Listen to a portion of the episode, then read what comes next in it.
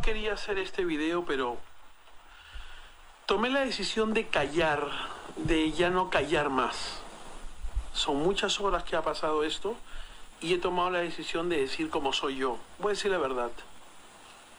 Este, me peleé con este con el presidente del directorio de Facebook. Sí. La pelea fue como a las 8 y 15. Tuvimos una una discusión y el presidente del directorio de Facebook me, me dijo cosas que yo no, no estoy acostumbrado y siempre, simplemente lo único que hice es cortarle la línea de WhatsApp a todos. Eso es lo que hice yo. Mil disculpas a todos. Mil perdones a todos por lo que hice. Ok, gracias Andrés Hurtado Chibolín por ponernos el contexto, por ponernos al tanto de lo que pasó exactamente el día lunes al promediar las 10 de la mañana. Las redes sociales se cayeron gracias a que tú tuviste un altercado con tu causa, con tu compa, el Mark Zucaritas. No podía vivir. Yo pensé que Mark Zuckerberg era únicamente amigo de Toledo, pero parece que tiene varios amigos aquí en Perú, ¿no? Claro, ¿por qué no, por qué no ser amigo de un gran hermano superior, tío? Sí o no, eso es un gran privilegio. No cualquiera puede ser amigo de un hermano superior. Así es. ¿Quién no quisiera tener ese, ese privilegio de bajarle el switch a WhatsApp y, decir, me peleo y aquí quedó todo. Pídeme disculpas. es como un berrinche, ¿no? Que el man está haciendo. Pero, y sí, pues, el lunes pasado eh, pasó un gran apagón, del cual creo que todo el mundo estuvo al pendiente, a menos que vivas en una roca o en el monte, ¿no? Creo que... A ver, voy a hacer una pequeña pausa, porque... Una pausa. Listo, ya estamos de nuevo de vuelta después de un pequeño gran problema técnico. Entonces, a menos que vivas en una roca o en el monte, en un lugar muy alejado, pues no te habrás percatado de que no tuvimos acceso a las redes sociales por casi seis horas. Cuestión que eso perjudica a muchos más de lo que creemos. Varios comercios se han visto bastante afectados. Eh, las comunicaciones en distintas empresas, incluso en la educación, me parece, porque lo digo porque tú, afortunadamente o desafortunadamente, ese día no, no estabas dando clases, pero ¿qué hubiera pasado si, what if, si no, si hubieras dado clases ese día, ¿no? Hay muchos colegios que no usan o tienen problemas para, para usar Zoom o Meets, sino que más que todo usan WhatsApp para enviar los trabajos y, comunicarse con, los alumnos, ¿no? ¿Qué hubiera pasado así en tu caso? En los colegios nacionales, algunos casos, los profesores, para enseñar sus los temas que tienen, envían audios de WhatsApp. Y los niños responden con audios de WhatsApp. En mi caso, que enseño en un colegio privado, yo envío los enlaces a un grupo en WhatsApp que tengo de los alumnos y ellos entran en ese enlace y hacemos la clase por Zoom. El asunto es que yo siempre estoy cambiando de enlace porque tú sabes que por ahí se infiltra, algo pasa. Entonces Te ha pasado, ¿no? Queremos, queremos evitar que haya pues un, un, niño rata que ingrese y se ponga a decir gano en medio de la clase. Ahora, como tú dices, eh, justo los días lunes yo no enseño, pero lo que sí tengo entendido es que los colegas cancelaron las clases porque no se podía mandar el enlace, no había comunicación y simplemente dijimos, o se dijo en la institución que Ahí quedaban las clases hasta donde se pudo dar y luego ya se recuperaría pues la siguiente semana, ¿no? Entonces, al menos en educación mm, sí se ha afectado bastante, mucho. Claro, y por ejemplo, también hay muchos eh, países, muchos lugares que consiguen a Facebook como una plataforma eh, de noticias para enterarse de lo que pasa en el día a día. Y pues ese día se fue abajo, ya no hay nada más. O sea, Querramos o no, dependemos bastante de ese tipo de redes sociales. Para todo. Se ha inmiscuido en cada una de las áreas de nuestra vida, ¿no? Es que Absolutamente es el, todo. Es el real metaverso, es el real metaverso tal cual. Y pues esto ha hecho que muchas personas eh, se cuestionen o algunas también opten por mirar a otro tipo de plataformas. Hemos visto como la gran mayoría estuvo por Twitter, incluso muchos volvieron a Telegram, provocando otro colapso pero pues cuando de nuevo todo, cuando encendieron el switch, todo estaba normal, la gente de nuevo volvió a las plataformas habituales, a Twitter, a Instagram, a Facebook. Fue un día, un día bastante negro, no solo para nosotros, sino también para Zuckerberg. Sí, además hasta ahora no hay una versión oficial de qué es lo que pasó. Claro, ellos a priori dicen que este, un protocolo no podían acceder justamente por un protocolo que tenían y que incluso eso hizo que los propios este, trabajadores no podían acceder de manera virtual, sino que lo que hicieron para solucionar es ir de manera presencial a los servidores y todo restablecerlo de cero. De cero. Para aquellos que quizás no tengan una idea en general, los servidores son computadoras, por así decirlo, que están en un edificio, un edificio lleno de computadoras, y cada vez que tú das un like, ese like que tú das llega a ese servidor y ese servidor lo reparte y lo sube a la nube, ¿no? Entonces es una... Son miles de computadoras que están en edificios y supongo que los técnicos tuvieron que ir hasta ese lugar que sobre todo está en lugares fríos, ¿no? O en ciudades frías porque eso hace mucha temperatura, mucho calor y la temperatura o el clima ambiente mm, a veces cuando es caloroso los servidores también pueden fallar. ¿Tú has visto alguna vez este cómo son las las granjas de Bitcoin? Sí, por supuesto. Es una cosa bien, bien curiosa, ¿no? Sí, en Europa del Este está lleno de, de, de, esto. También aquí en Chile, en Argentina, en los lugares donde hace, hace bastante frío allí, eh, también la gente se mudaba de Europa hacia esos países justamente por el clima que tienen, ¿no? Nunca he escuchado a alguien que, que vaya viajado a Puno o a Cerro de Pasco para hacer esto, pero en Argentina y Chile sí. deberíamos, Puede ser, ¿no? Pero ya se está restringiendo mucho el, el minado de Bitcoin, ya no es tan fácil. En países como, China ya está totalmente restringido, aquí no tanto. Pero pues eso era, ¿no? Era una comparación entre cómo son los servidores contra las, las granjas de Bitcoin. Porque tú ves las imágenes y ves solamente puras tarjetas gráficas nada más ahí apiladas juntas, funcionando, minando, este, haciendo las operaciones matemáticas para que puedan sacar un número Bitcoin.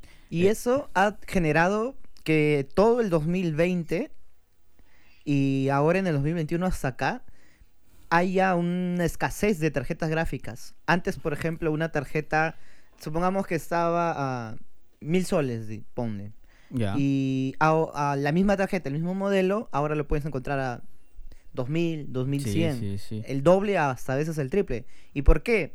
Porque pues todas las personas que minan bitcoins o cualquier otra criptomoneda compra las tarjetas y se las lleva y, se compra 100, 200, 300 tarjetas, entonces ya no queda en el mercado.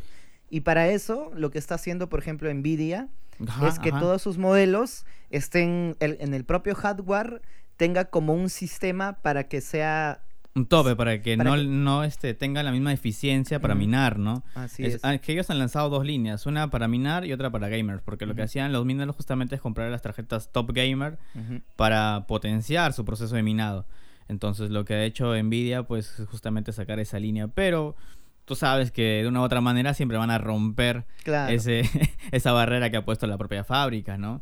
Aunado a todo esto de la pandemia, que ha hecho que muchos componentes suban, también está el asunto de que creo que te comenté otra vez que hay una empresa taiwanesa, que es la única empresa que eh, fabrica eh, microprocesadores, que son los que están en las computadoras, en los teléfonos.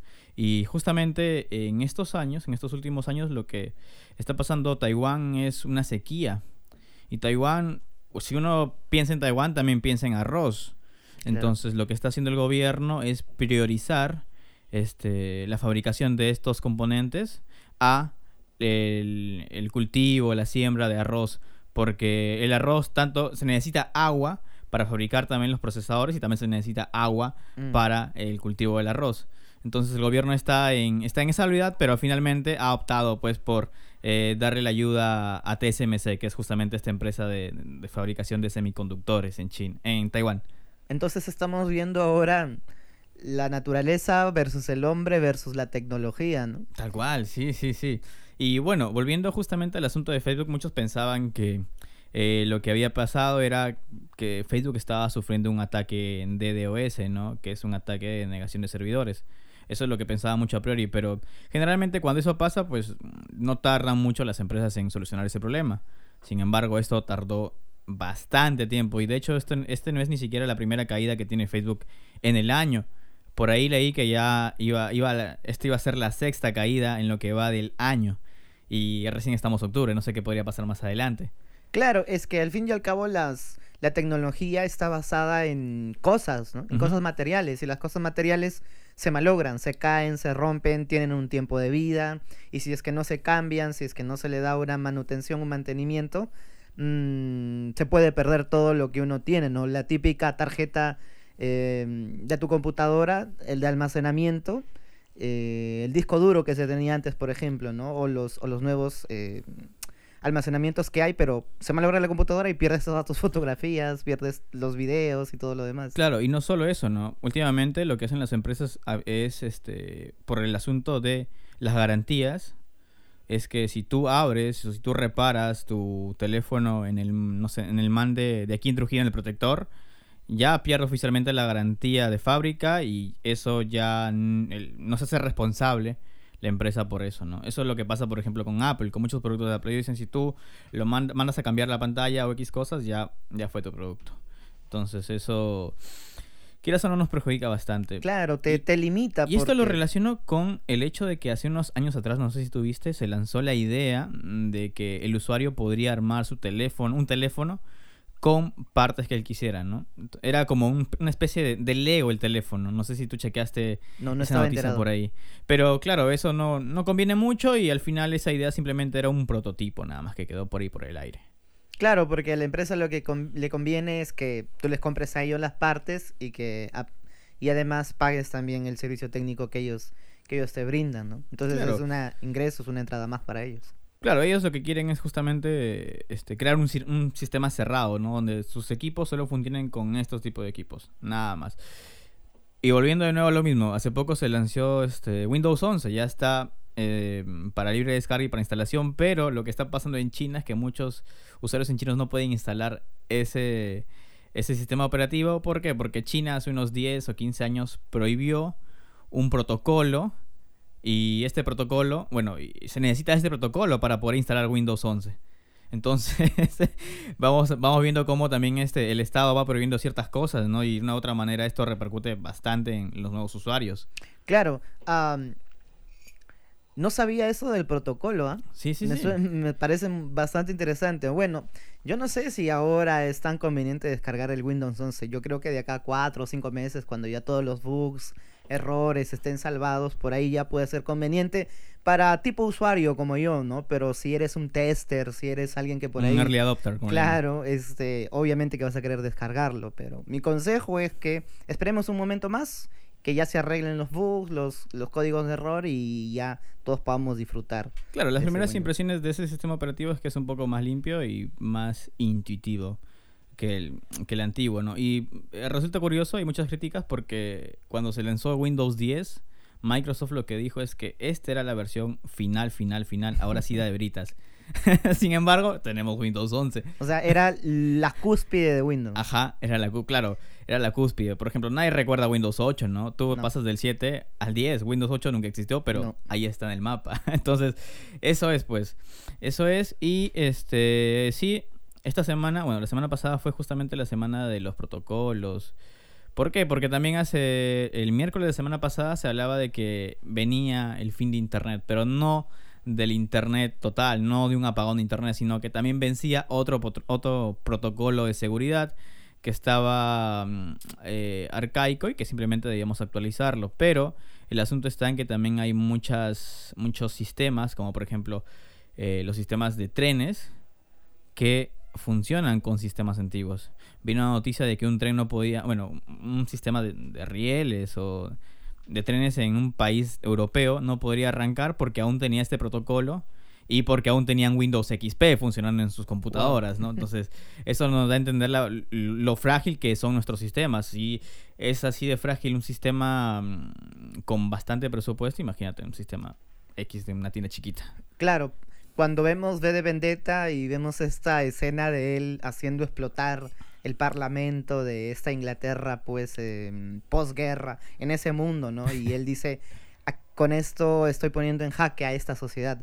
Quién sabe, ahora en la actualidad poner en jaque a esta sociedad sería, no sé, mm, hacer explotar eh, algún servidor o algún edificio que tenga mm, los servidores de Twitter o de Instagram. ¿no? Ya, eso es justamente, eh, lo que acaba de decir es justamente la premisa de Mr. Robot. Eh, en Mr. Robot hay una gran compañía que se llama E- E-Corp Mm, o Evil Corp.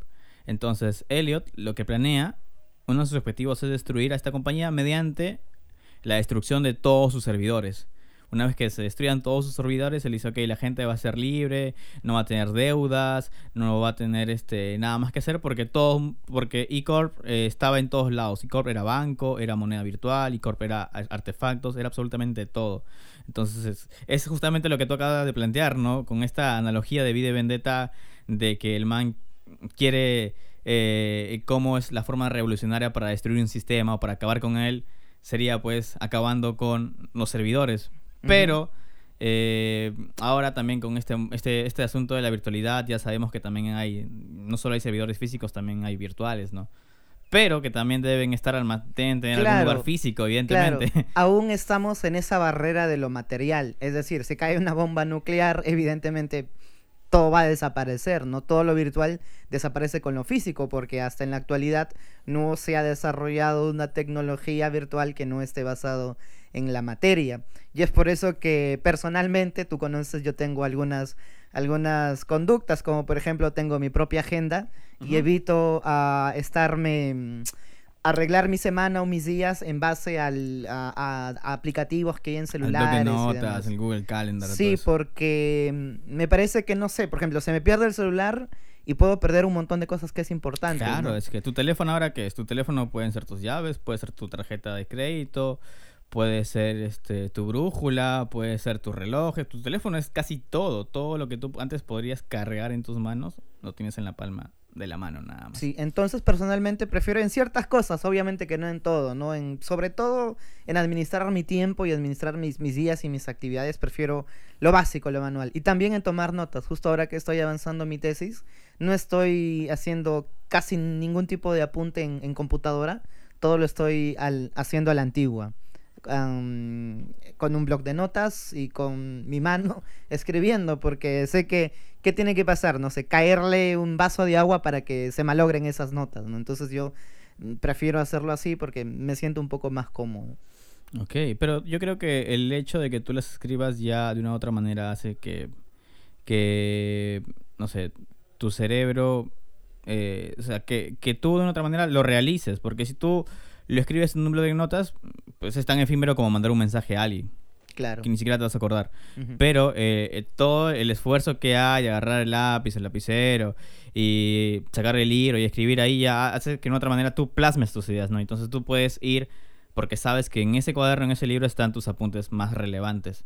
Eh, no es tan efímero como mandar un mensaje de texto, Claro. como dije, ¿no? Y sabes qué? Eh, la semana pasada, ¿te acuerdas que vimos Fundación? Ajá. La serie. Y justamente, bueno, spoiler, eh, en uno de los libros de Fundación habla acerca de una señorita, un, un señorito, no recuerdo bien, que hace cientos de miles de miles de años en el futuro, ¿no? Que son cientos de miles de años en el pasado de la realidad de esa, de esa, de esa novela. Que es este personaje que quiere, quiere ser un literato, quiere escribir, y él le dicta a la computadora, pero en esa sociedad nadie sabe escribir. O sea, la única Wow. forma de almacenar información es dictándole tú a la computadora y la computadora hace el simil de que lo escribe en, un Word, digamos, ¿no? Pero nadie sabe escribir a mano. Y eso genera muchas complicaciones en esa sociedad que no puedo decir, pero que por favor lean Asimov y vean la nueva serie de, de la fundación que, se, que viene con todo. Está en Apple TV, sí, sí, sí. ¿Qué te parece esa idea? Está muy De hecho, está muy buena, pero justamente hace unos meses atrás, ya con todos estos avances tecnológicos y sobre todo con todo lo que se está desarrollando en inteligencia artificial, leí un artículo enteramente escrito por una inteligencia artificial. O sea, de pasar de escribir en papel, ahora tocaba de plantear de que el man lo dictaba y la computadora lo escribía por él.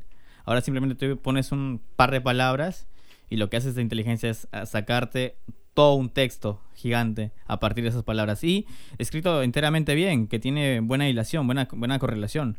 Entonces hay avances brutales que yo creo que si Asimov estuviese aquí, estuviese Mm, maravillado. Claro. O asustado. O asustado, ¿no? O asustado.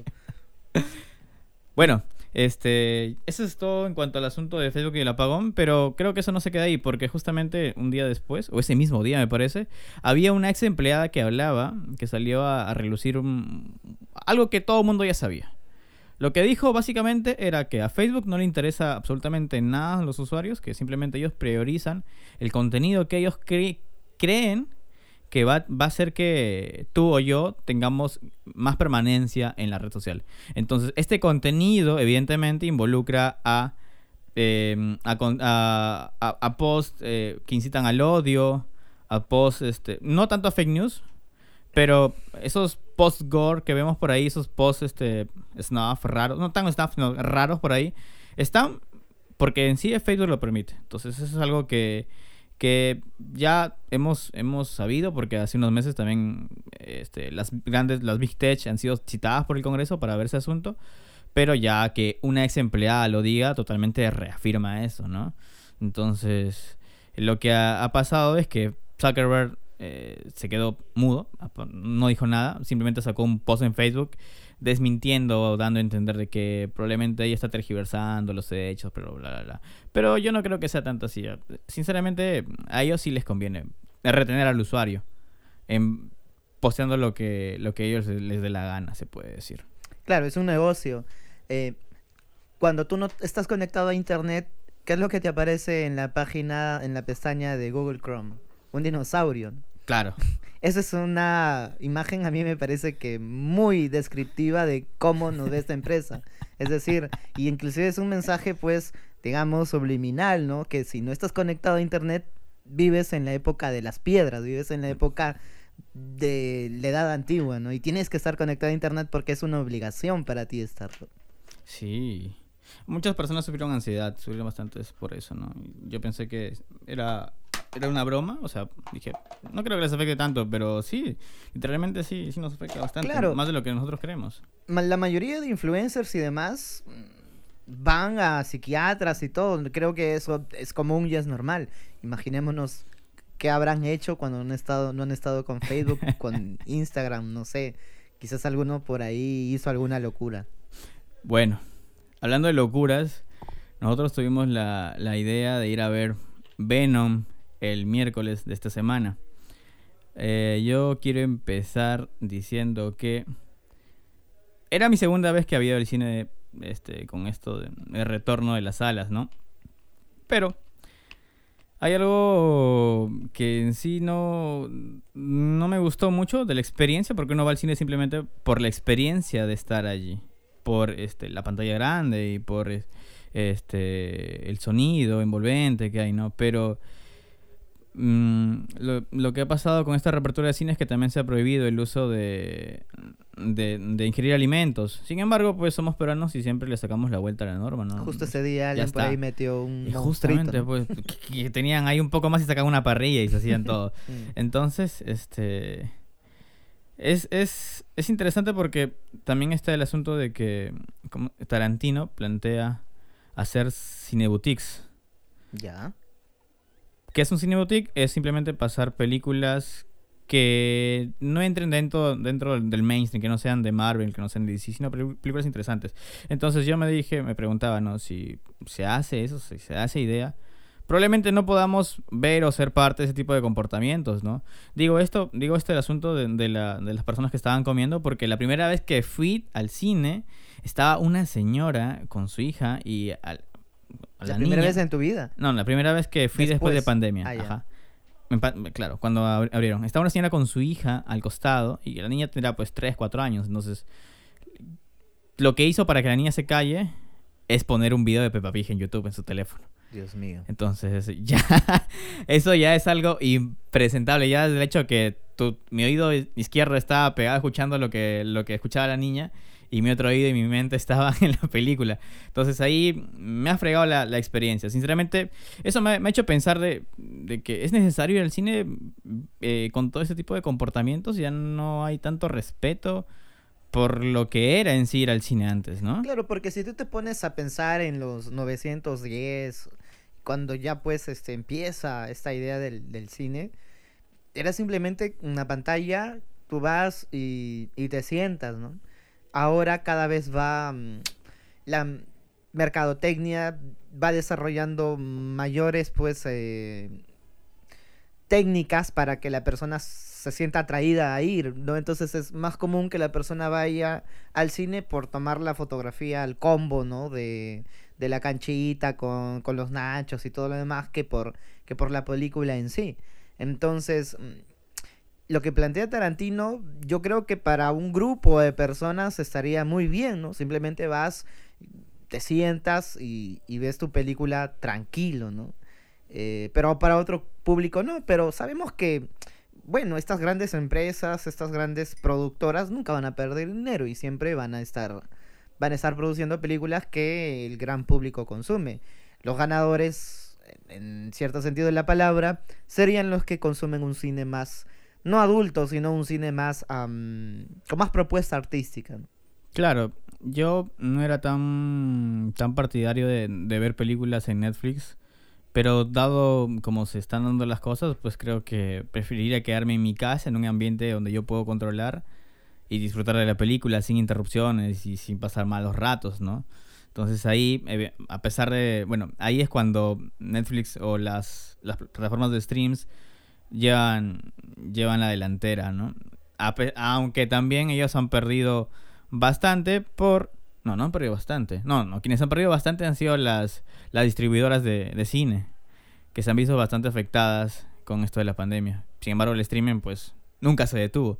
no hay nada que, que tenga el stream. Claro, es que antes, no sé, me imagino, en 2009, en 2010, para ver una película en, en tu casa, en una computadora, tenías que meterte a Ares, descargarte 30.000 troyanos, una parte 1, parte 2, parte 3 de la película.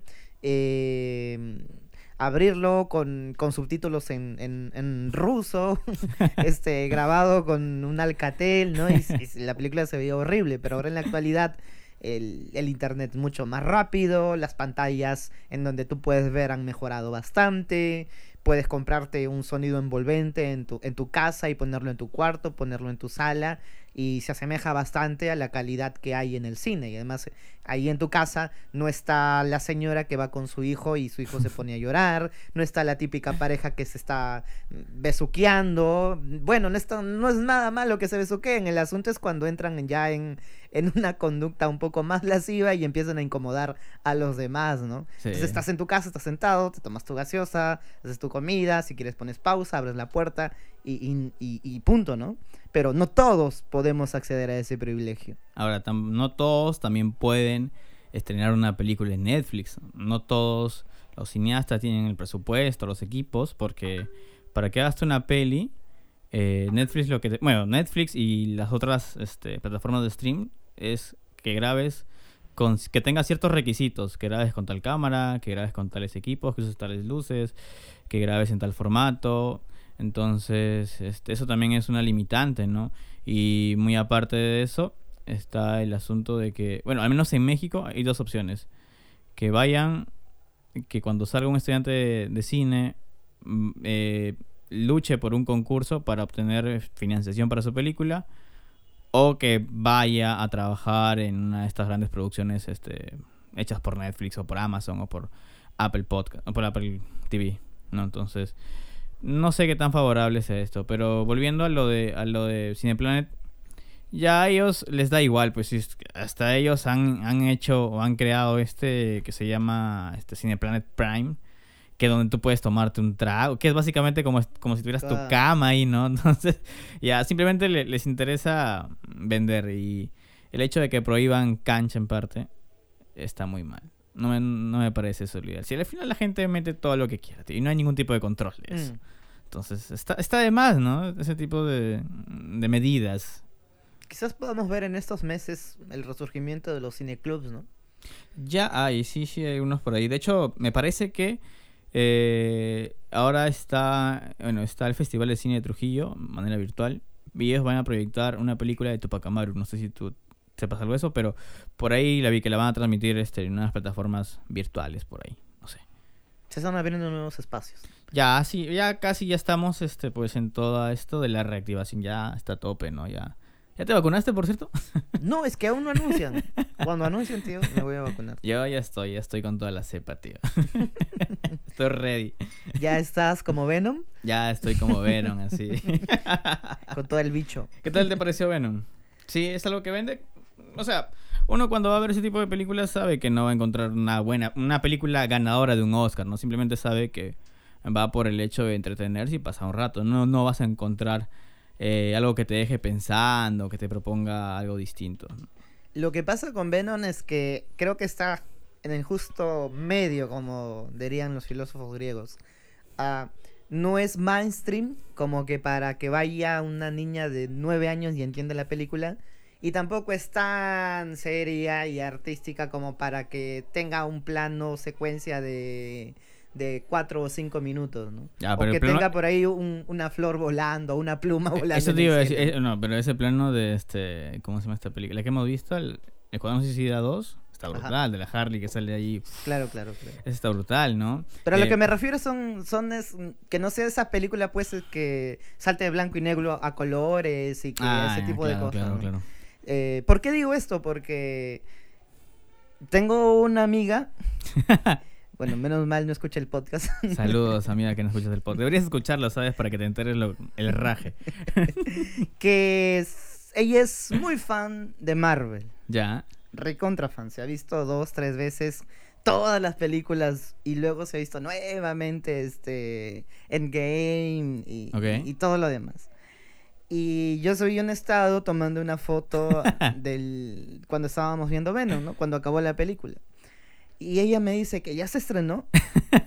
y yo le digo, sí, ya se Pues sí, estrenó, se pues estrenó sí. el día de hoy. Pero... Y ella me dice, pero se va a estrenar luego. Y yo le digo, no, ya se estrenó. Me dice, pero ¿que no es Spider-Man? No, le digo, es Venom. Ah, ese me dice. Entonces, ah, el que no es Spidey. el que no es Spidey. Entonces, por ahí en- te puedes dar cuenta que Venom es una película que no le debe nada a nadie. Es una película que va y propone lo que quiere proponer eh, y que puede tener ciertas ideas nuevas, ¿no? No es, no sabes que es un Iron Man que va a hacer un, chiste que lo va a entender un niño de 5 años, ¿no? Pero yo creo que sí estaba hecho para niños. Bueno, para personas menores de 13. ¿Sabes por qué? Porque no hay mucha violencia, a diferencia de la primera. Es justamente algo de lo que tú te quejabas al principio. ¿no? Bueno, cuando salimos de ver la peli. Ajá. que no se veía este Venom devorando cabezas. Simplemente nos dieron esa parte al final como que diciendo ya, esto es lo... es- era su cuota de, de violencia. No es tan, tan fuerte como... Hasta incluso como un Deadpool, ¿no? En Deadpool sí había bastante violencia, pero en este caso trataron de ser más... Más blandos, más soft. Claro, porque ya en desde el inicio aparece el logo de Marvel. Ajá. Algo que en la 1, si no recuerdo, no aparece. Sí, sí, exacto. Este, y desde ahí ya te puedes dar cuenta que por ahí han modificado, han cambiado unas, unas cosas, ¿no? Y como tú dices, pues, en la 1 eh, Venom se come los brazos, las cabezas, eh, y las escenas son un poco más fuertes, más violentas. Mm, pero en esta película no se ve eso. Pero algo que es rescatable es la escena de Carnage cuando se libera y está saliendo de la cárcel. Ese es literalmente Carnage liberado, así tal cual. Sí, sí, sí. Es la mejor escena de la película y a pesar de que no sea, no haya descuartizaciones y no haya pues decapitaciones, te deja con la boca abierta. ¿no? Pero, ¿sabes que hubiera sido interesante que, por ejemplo, esa parte en la que explican el, eh, la infancia de Cletus, que vemos simplemente algo, algo parecido al stop motion, dibujitos por ahí, eso hubiera sido... Eso es muy gráfico. O sea, pero si ellos lo hubieran lle- llevado a, a la actuación en sí, real, hubiera sido mucho más sangrienta. Hubiera pero sido como una te dije... película de terror. Pero como te dije, ¿no? La, la película, pues, la... ¿cómo, cómo le llaman a- cuando a un personaje de un videojuego le bajan el potencial? La nerfearon. Lo nerfearon. La nerfearon, así Nerfearon tal a cual. Venom. mano. Así se va a llamar el título de este podcast. Nerfearon a tal Venom. cual, tal cual. Ajá, sí. Sí, sí, sí. Y además, mm, como que la película no cuaja, ¿no? Te comentaba Sí. de que pareciera que todo acaba en un acto. Ajá, eso era, ¿no? Tal cual, que todo, todo acababa en un acto. Pero tenían un buen cast. Tenían a, este, a esta chica que había salido de Manchester by Sea, que había salido en Blue Valente, que se llama Ma- Michelle Williams. Tenían a, pues, al, ¿cómo se llama este man? Me olvidé. Al que era, al que es Venom Venom. al que siempre Tom Hardy, Tom tenían a Tom Hardy, Hardy que tiene actor. muy buenos papeles, ¿no? Pero sí. sin embargo no es una de sus mejores actuaciones. No, evidentemente que no es una mejor. Y la película fue dirigida por Andy Serkins, que es Gollum. O sea, entonces el man, teniendo buenas actuaciones, pues creo que hubiera, se hubiera esperado más de él como director, ¿no? Pero pues simplemente creo que querían tener su cheque nada más y ya está. Claro, también supongo que no se dejaron llevar con todo porque me imagino que se están guardando por ahí algunas cartas para la pelea con Spidey, ¿no? Claro, Entonces- lo rescatable de todo esto es que ya está Venom dentro del universo de Marvel. O sea, ya se pueden hacer probablemente más adelante cosas más interesantes, como la escena post créditos a la cual tu amiga no entendió, pero era normal, ¿no? Porque cualquiera se hubiera confundido. Aparece ahí él, trepamuros. Ujú. No, lo que yo iba es que los fans, fans, fans de Marvel no sabían que se iba a estrenar una película de Marvel que se llama Venom. Ya. pero personaje que es de ¿qué Marvel. tan fans son, ah? Entonces, por eso decía que es un justo medio, ¿no? No está para ese público que pues eh, llora y reclama, ¿no? Eh, Los Marvelitas que se dice. Y tampoco está para el otro público que pero yo creo que ese tipo de fans sí han visto este Shang-Chi, Shang-Chi. Swansea, no sé, pero no le Yo no le he visto tampoco, tampoco. porque nunca se me pasó por la cabeza ese personaje, ¿no? Mm, claro, es que ni tú ni yo somos fan acérrimos de los cómics tampoco, ¿no? Y bueno, vamos en sí por porque es una película, ¿no? Y, y si es una hay un Porque ese está entre ver Venom o ver doblemente embarazada. Ya está. es.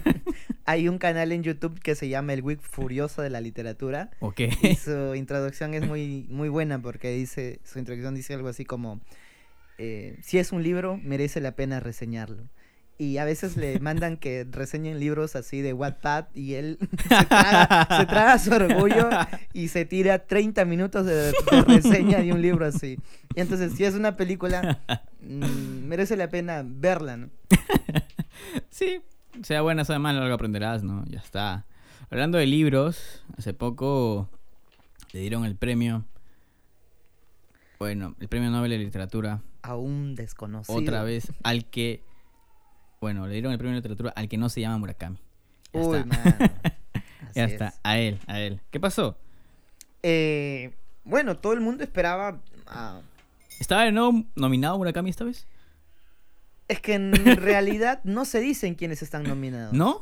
O sea, sí, se no- tú, yo por ejemplo, yo te puedo no- nominar a ti, ¿no? Ya. Pero mm, nadie sabe que yo te he nominado a ti. Este, entonces hay como un secretismo, un cierto ocultismo por ahí. Entonces, hasta que hasta que no se dice el ganador, no se sabe quiénes han estado allí. Pero ¿bajo qué parámetros nominan este tipo de personas? ¿O es algo muy subjetivo? Eh, no estoy seguro de cuál es el proceso, pero hay alguien que nomina a otro y un jurado que pues hace un análisis, ¿no? De esa persona, de los... y lo que se premia sobre todo es el trayecto y lo que ha aportado a la, a la humanidad. ¿Tú sabes algo de este autor? La verdad que no, no lo he leído en mi vida. Y hay muchas personas, tengo muchos amigos que son escritores, muchos amigos que son profesores de literatura y tampoco los habían leído. Es una argolla, tío. Mm, no sé cómo decirlo, porque nadie se lo esperaba, ¿no? Nadie sabía de él, es bastante underground que... No sé, salió Es de como la- invencible, tío. Sí, salió de la nada, ¿no? Salió de la nada. Y hasta qué punto también los novels mm, son como algo para medir, para decir esta persona es grandiosa o es maravillosa, ¿no? La mayoría de los novels, al menos si es que no conoces ese campo, pasan totalmente desapercibidos. Sí, sí es cierto. Y muchos de los premios que nosotros vemos ahora en la actualidad también no miden mucho, ¿no? Estamos en esta semana que ha pasado la pelea entre Residente Ajá, a eso iba también. y J Balvin, ¿no? J Balvin, ¿no? Sí, J Balvin. Y José. J Balvin, en donde pues le dicen, no, uno dice, no hay que ir a, es- a estos premios porque eh, nos ven a nosotros como Ajá, los. Grammys no son nada sin nosotros, hay que sabotearlos Ajá. y todo eso, ¿no? Y, y el otro le responde, no, sí, hay que ir y que no sé qué y no sé cuánto. Entonces, no sé, ¿quién ve los Grammys? En estos tiempos, ya casi nadie. Hay que hacer una historia.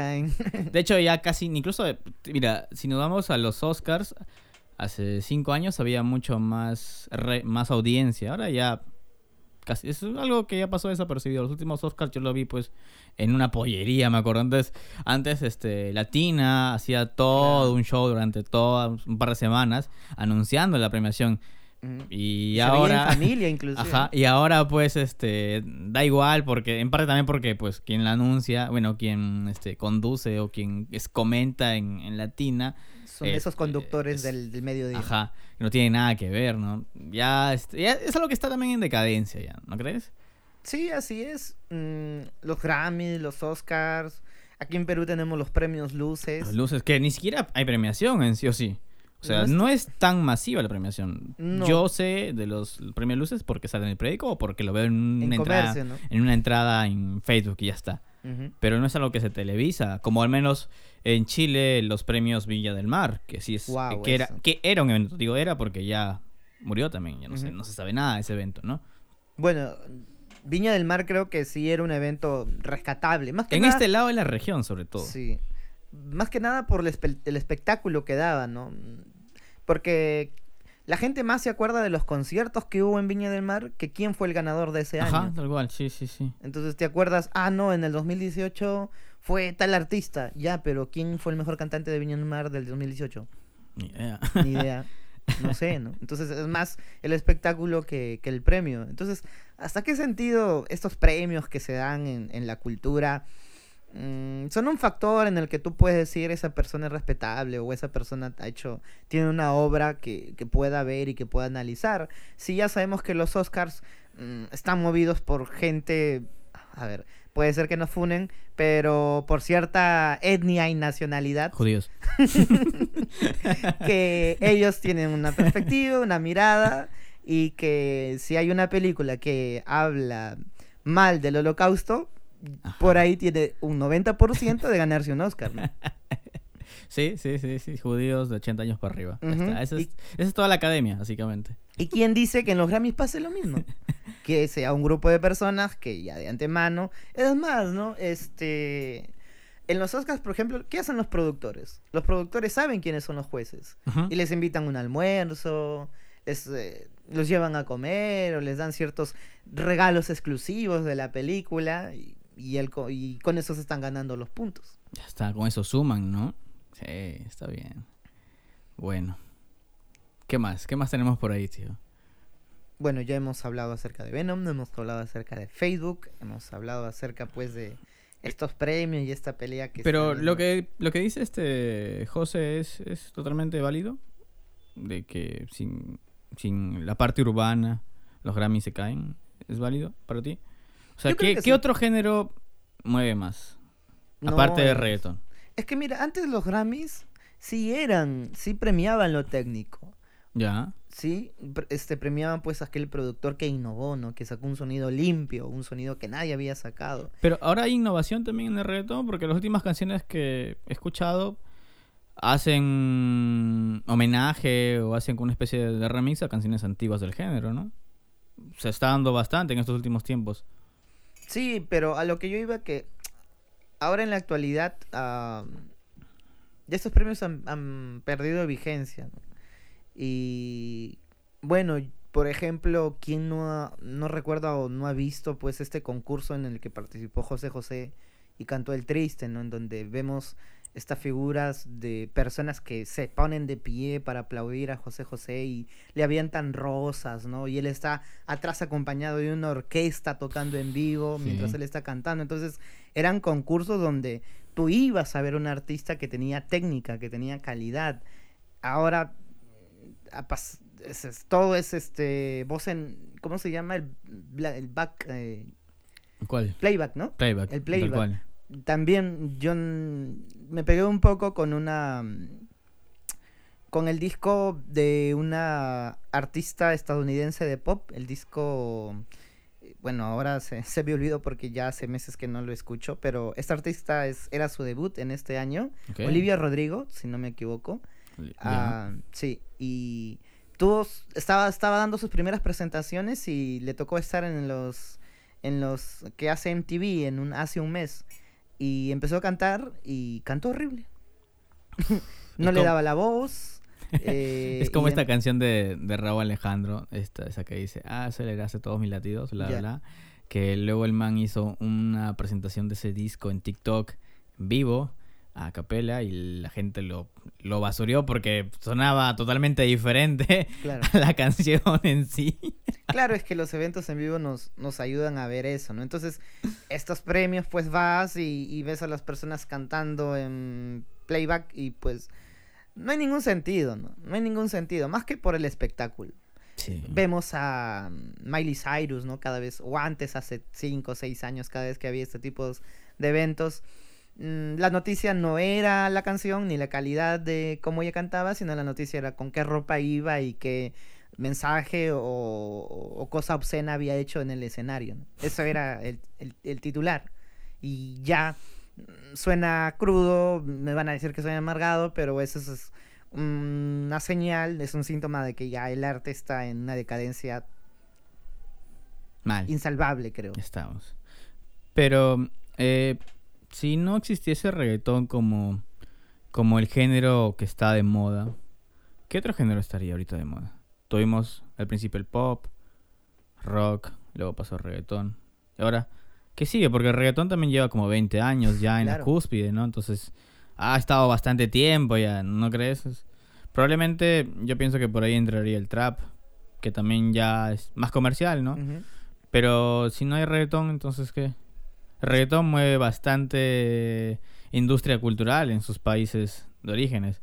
En, en Puerto Rico, eh, incluso en mismo Colombia, donde ya, pues, Bogotá es como Silicon Valley de reggaetón, tal Ah. cual. Ya está. Sí, tienes razón, es decir, Porque tocas Un decir que, nuevo. la, l- así como en los Oscars, la academia es lo que mueve la industria del, de los, bueno, quienes están detrás de los Grammys, pues también podrían sacar y poner artistas, también podrían sacar y poner géneros musicales, ¿no?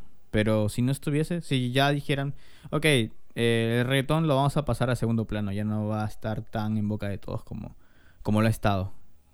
¿Qué saldría nuevo? Porque ya no hay, no hay... no hay nada, no hay nada interesante por ahí, no sé. Este, música meme, vaporwave, eh, low-fi, pero es, no es tan comercial, no es algo que tú podrías escuchar en un supermercado, o podrías escuchar en el micro, ¿no? Claro. sí, tienes razón. Quizás ya en, en el área de la música ya se escribió todo. ¿Tú crees que ya se escribió todo? Puede ser que ya se compuso todo. O quizás por ahí haya un loquito que, que esté aventurándose o haciendo algo totalmente nuevo que nadie, que nadie ha escuchado, ¿no? Pero el... No sé, este... Es un tanto depresivo. Hay un... Hay una... mm, mensaje en, en la Biblia que dice, no hay nada nuevo debajo del sol. Ajá. Y todo lo que ocurre ya se hizo hace está. cientos de años, ¿no? Y quizás ya en la actualidad es eso, que ya no va a aparecer nada nuevo debajo del sol. Mm, Ahora lo que más se está viendo en el desarrollo no es tanto en el estilo musical, sino nuevamente en cómo tú haces la experiencia de la música, ¿no? Con audios en 8D, Ah, ya, este, claro. conciertos virtuales mm, y ese tipo de cosas. Entonces ya el enfoque del artista no está en componer una canción interesante, sino en cómo la gente va a vivir esa experiencia cuando él está haciendo su arte. ¿no? Es cierto.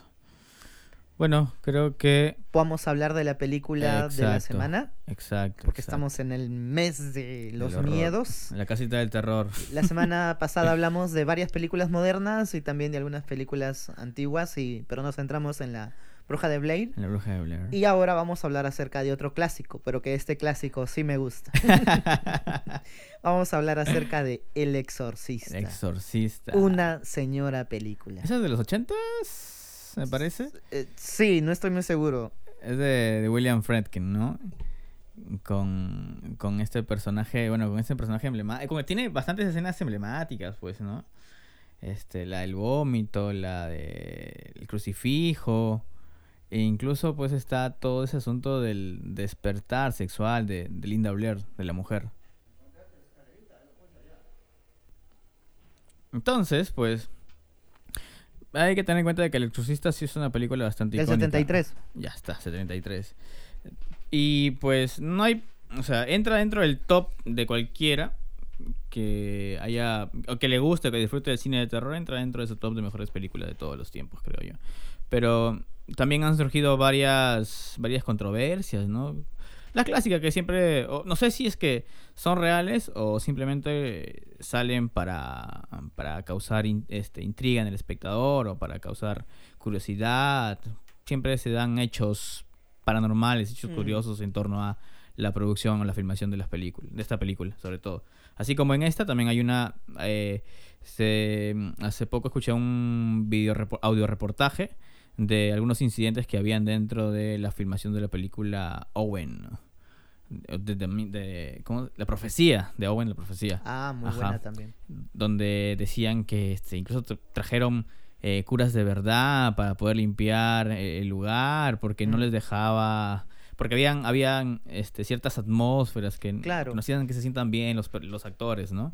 En cuanto a eso, voy a hacer dos comentarios. Así que voy a quitarte el micro un rato. Ya. El primer comentario es que lo bueno del exorcista y de las películas de terror buenas es que no basan el terror en la imagen no que te salta a la cara sino que su terror está basado en que tú te identificas con los personajes que están allí y además muestran otros problemas, sobre todo humanos, y también el plus son esos problemas sobrenaturales, ¿no? Tú has mencionado el descubrimiento de la sexualidad, cómo es utilizada esa niña y te pone a ti como espectador en un contexto de incomodidad cuando le ves pues haciendo eh, actitudes obscenas con el crucifijo, cuando lo ves que en las primeras escenas se, orina, le golpea a su, a su, a su, a su, madre, cuando le habla, le dice cosas subidas de tono al padre, al sacerdote, eso hace que esas relaciones, ¿no? Y, y esas cosas que todos pasamos tenga un punto de vista que acrecenta tu incomodidad y, y, que tus nervios se vayan poniendo y se vayan adiestrando para ya la cúspide cuando es cuando sale ella con la cara deformada, ¿no? Y todo lo demás. Algo que ocurre en It también, ¿no? Lo que da miedo en It no es tanto el payaso, lo que da miedo en It es esos miedos que tienen los personajes y cómo ellos están creciendo como seres humanos y están explorando pues la vida adulta y no saben cómo reaccionar, ¿no? La menstruación, este, y, todos esos temas, vamos, nosotros somos adultos, pero en su tiempo nos generaban cosas. Sí, sí, sí, es cierto. Y, y eso utiliza el exorcista y utiliza esta película como It y le da un plus que ya pues es lo sobrenatural y que, y que eso para mí hace muy buenas películas. Por eso en la semana pasada dije que me gustaba esas películas más atmosféricas, ¿no? En donde eh, se siente el ambiente que te, da terror, no tanto los screams o, las imágenes, ¿no? Y mi segundo comentario, mi segundo comentario era a... a que en sí, que el ser humano tiene una energía, ¿no? Ya, a ver, quizás hay muchos que nos escuchan, bueno, tengo algunos amigos que escuchan, el podcast y son materialistas, ah, dialécticos, y creen que todo es materia, ¿no? O sea que el espíritu en sí no existe, no, existe la espiritualidad en el mundo, sino que simplemente son algunos efectos que hay en la materia. Pero me parece que eso no es así. Que el mundo en el que nosotros vivimos sí hay espiritualidad, sí hay algo más allá de la, de la materia. Eh, cuando tú sientes un ambiente raro, sientes un ambiente pues opresor, por así decirlo, ¿no? Machista el ambiente. no necesariamente es por la materia, ¿no? Sino porque hay algo más allá. Entonces ya me ya me habría todo lo soy eh, idealista en ese sentido, no soy materialista. Ya me funaron. Oye, pero tú me comentaste una experiencia de tu papá en que en, tu papá es mucho más, ¿cómo decirlo? Está mucho más apegado a ese tipo de, de percepciones, ah, de situaciones, de que él entró a un lugar y él ya sentía todo pesado y que no es, de hecho no es la primera persona que me comenta que ves sombras por ahí en las paredes que reptan, pero eso eso está interesante, no nunca me ha pasado porque probablemente no esté muy muy apegado, no no medite, no ore por días, no ayune, probablemente por eso, ¿no? Pero tu papá sí tiene experiencias bastante interesantes, casi paranormales. Sí, muchas, ¿no? Eh, mi papá ha sido ministro Ya he mencionado que mi familia tiene una tradición cristiana de varias generaciones.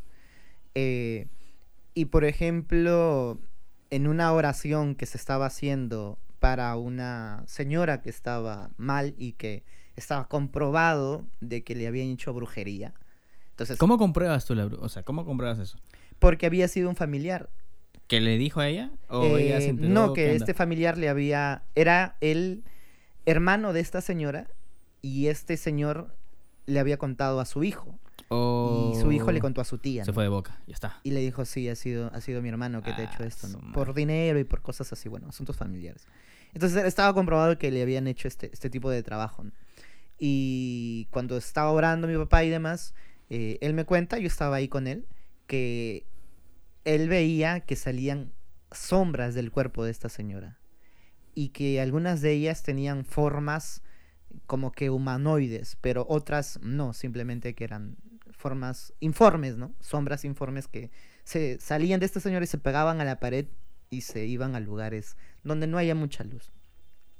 Otro, en otros casos que eso sí yo no estuve presente, fue que oraron por otra señora y que mm, cuando estaban haciendo esta práctica dentro del, del cristianismo que se llama como el bautismo, eh, esa señora luego de haberse realizado esta práctica vomitó agujas, piedras, hilos. Tal cual. Sí.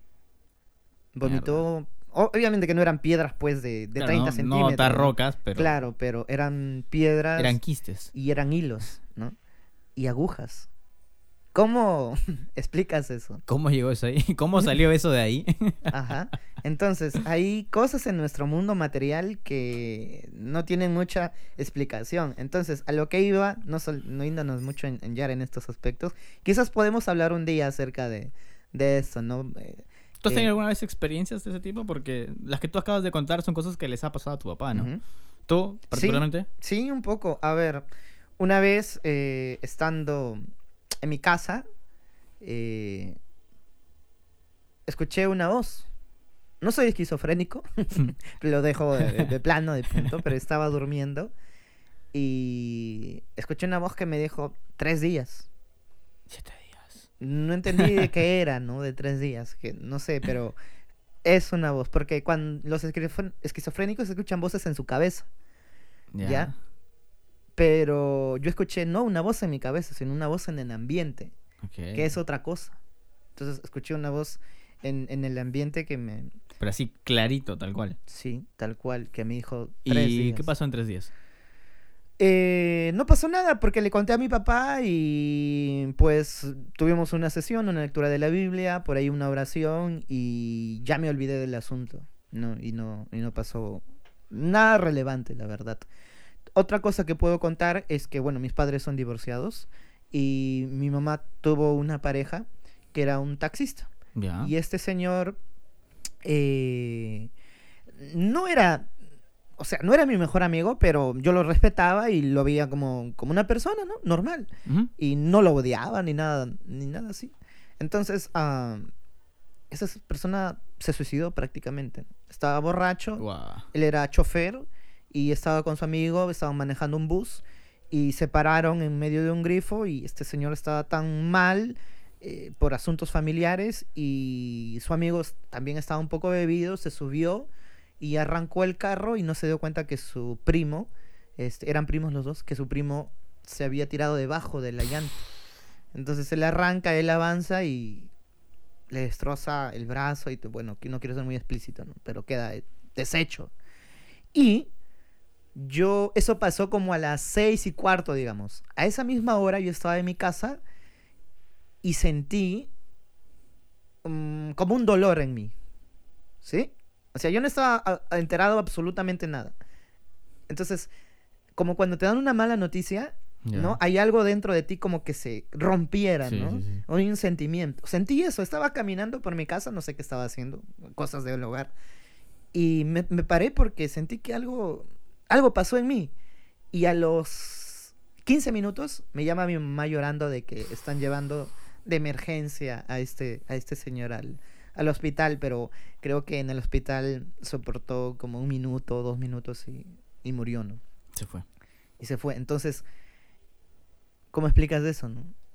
Hay una relación en, en, en, en ese tipo de cosas. Bueno, quizás ahora no me no recuerdo no recuerdo algo más, pero tengo por ahí que mis hermanas, ¿no? Eh, alguna de ellas vio un ser espiritual. Sí, en, en medio de una reunión, bueno, como somos una familia que tiene esta tradición, es muy común hacer este tipo de reuniones en mis, en mis casas, en casas de, de otras personas, de familiares de la misma comunidad, y vio como un, un ser espiritual que se está moviendo, pero... ¿Espiritual bueno, malo? Lo que ella nos contó es que era algo bueno porque no le dio ningún tipo de temor y este además es- estaba como que rodeando a las personas que estaban ahí en esa ¿Qué pasa si una persona tiene contacto con ese tipo de, de seres? O no puedes tener contacto, o sea, de- no sé. No, sí. Porque si te sientes bien, asumo que vas a querer este hablar o entablar o eh, tener un contacto físico, acercarte a él, ¿no? Es que depende de la, ¿Cuál es de la la- la circunstancia. Yo he escuchado algunas, algunas experiencias, por ejemplo, de algunas personas de que eh, ven, digamos, estos ángeles. Obviamente que los ángeles no son, ¿no? Como Con dos solitas. con dos ¿Y una alas y aureola? una aureola, ¿no? Y son- no son bebés, ¿no? Son, son otra cosa, ¿no? Me engañaron. Este, y que, bueno, no he escuchado a ninguno que hable con, con ellos, pero sí que han tenido contactos. Tú mencionaste que hay un idioma divino, un idioma de los ángeles, algo así. Mm, lo que eh, se conoce dentro de la, de la teología, al menos dentro de la teología cristiana, es que hay idiomas espirituales, ¿sí? Entonces, eh, cuando una persona, no sé si alguno de los que está escuchando, ha ido a una iglesia, hay en algunas congregaciones, iglesias cristianas, hay algunas congregaciones donde las personas empiezan a hablar raro, ¿no? En, otro, en otra forma, no están hablando el español. Y lo que se mm, propone, lo que se argumenta y, basado en el, en el texto bíblico, es que estas personas están utilizando idiomas que solamente se entienden en el plano espiritual. Eh, ¿Cuál es la razón de esto? Porque evidentemente mm, los seres malignos están alrededor nuestro. Entonces cuando tú oras y dices, eh, Dios, bendíceme porque mañana me voy a ir a Huanchaco. Entonces estos seres están escuchando, escuchan tu oración y pueden planificar o pueden hacer cosas para mm, malograrte el día, el día de mañana que estás yendo a Huanchaco. Entonces hay otras cosas que son un poco más importantes y que Dios le da esa capacidad a esa persona de hablar en idiomas que estos seres no entienden ¿no? y que solamente esa conversación sea de ellos con mm, el receptor que sería en este caso Dios que los está que los esté escuchando ¿no? Claro, pero para llegar a ese tipo de, eh, de situaciones debes tener, asumo que una conexión bastante fuerte. Claro. No es que tú llegas a la primera y ya hables o entres en ese... Asumo que es un estado de trance, ¿no? Algo así. Sí, sí, sí, sí, sí, es como ir a otro plano, ¿no? O sea, tu cuerpo evidentemente está en lo material, pero tu mente y tu, tu ser no está... Ala, no me fui en idealismo, tío. Este, y tu, tu, tu espíritu está en otro mundo, ¿no? Está en otro lugar que no, que no, que no es este. ¿Sabes quién más se fue? Nosotros, porque este podcast ya lleva una hora, tío. Y nos pasamos. Bueno, vamos a los, este... las Vamos finalizando, vamos finalizando ya. ¿Qué tienes por ahí? Eh, quiero recomendar una película, bueno, es, en sí es un documental que se llama The Devil and Daniel Johnson, que es un documental que este señor, Daniel Johnson, es un artista que, si no recuerdo mal, murió en el 2019, pero este es un artista que sí tiene esquizofrenia Ya. y que se hizo popular porque Kurt Cobain empezó a utilizar un, un polo en donde salía la imagen del EP de este señor, ¿no? Tiene un EP justamente, ¿no? Ajá. Sí, sí, sí, sí. y que trata acerca de su vida y cómo es que él empieza a hacer música, es muy interesante. Justamente él también es descendiente de una familia de tradición judio-cristiana y su esquizofrenia conforme va avanzando porque él empieza a hacer música desde los 8 o 9 años y música de muy buena calidad.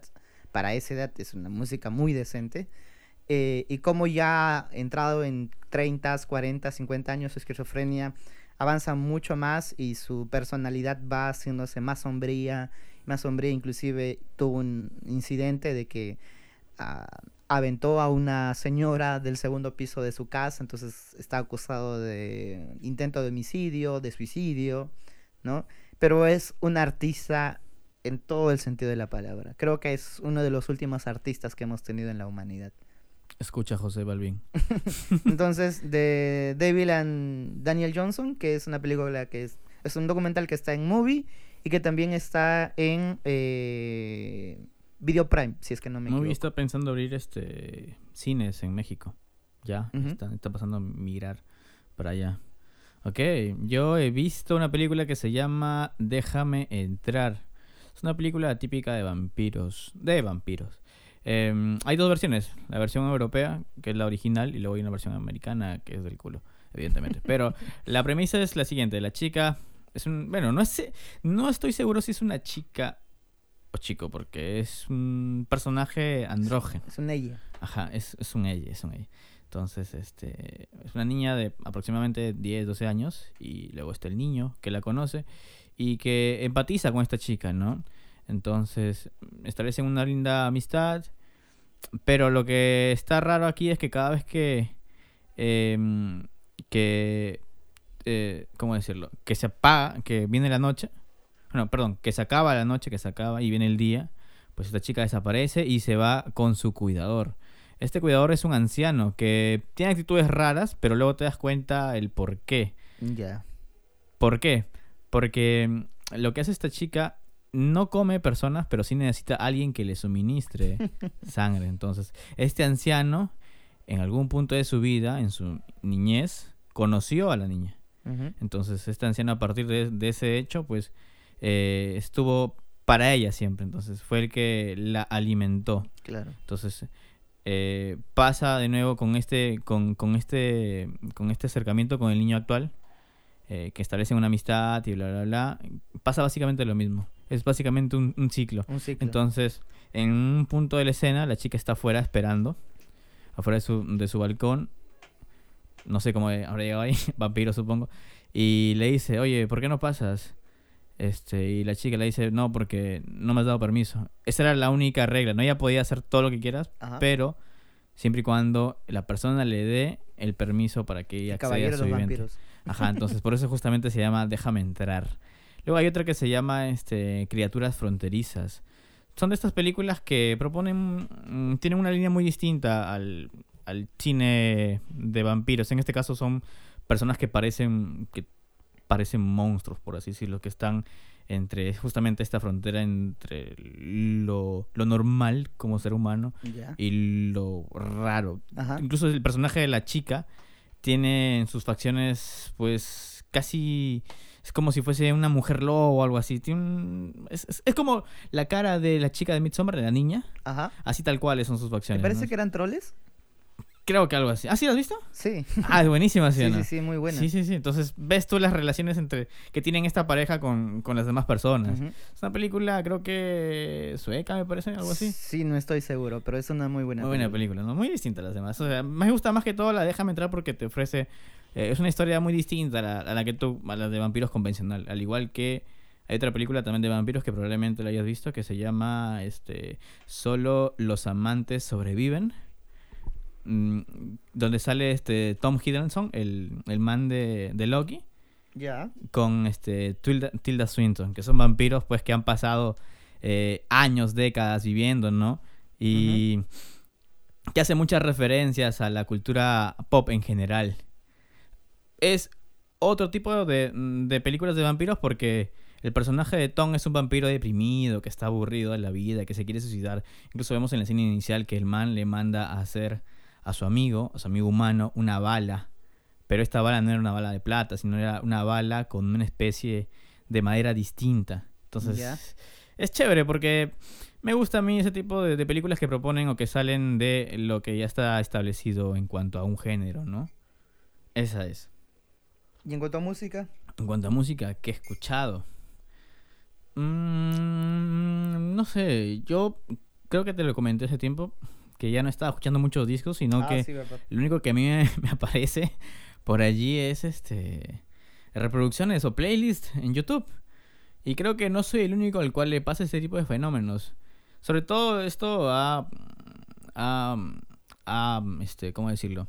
Tenido su punto de cúspide en pandemia, ¿no? Porque hay playlists para cada momento de tu vida, para hacer lo que tú quieras. Partiendo del meme, pues, ¿no? De, de la figura de DVD que aparece ahí, este, música para planchar o música para lavar feliz y contento. Claro, claro. Algo así se, se ha pasado, pero a, a las plataformas virtuales, a, a YouTube sobre todo. Así que no tengo por el momento ningún tipo de, de recomendación musical. Bueno, yo, bueno, estamos en mes del miedo, del terror, y voy a comentar una película de death metal Aunque sí. Que se llama Mayhem.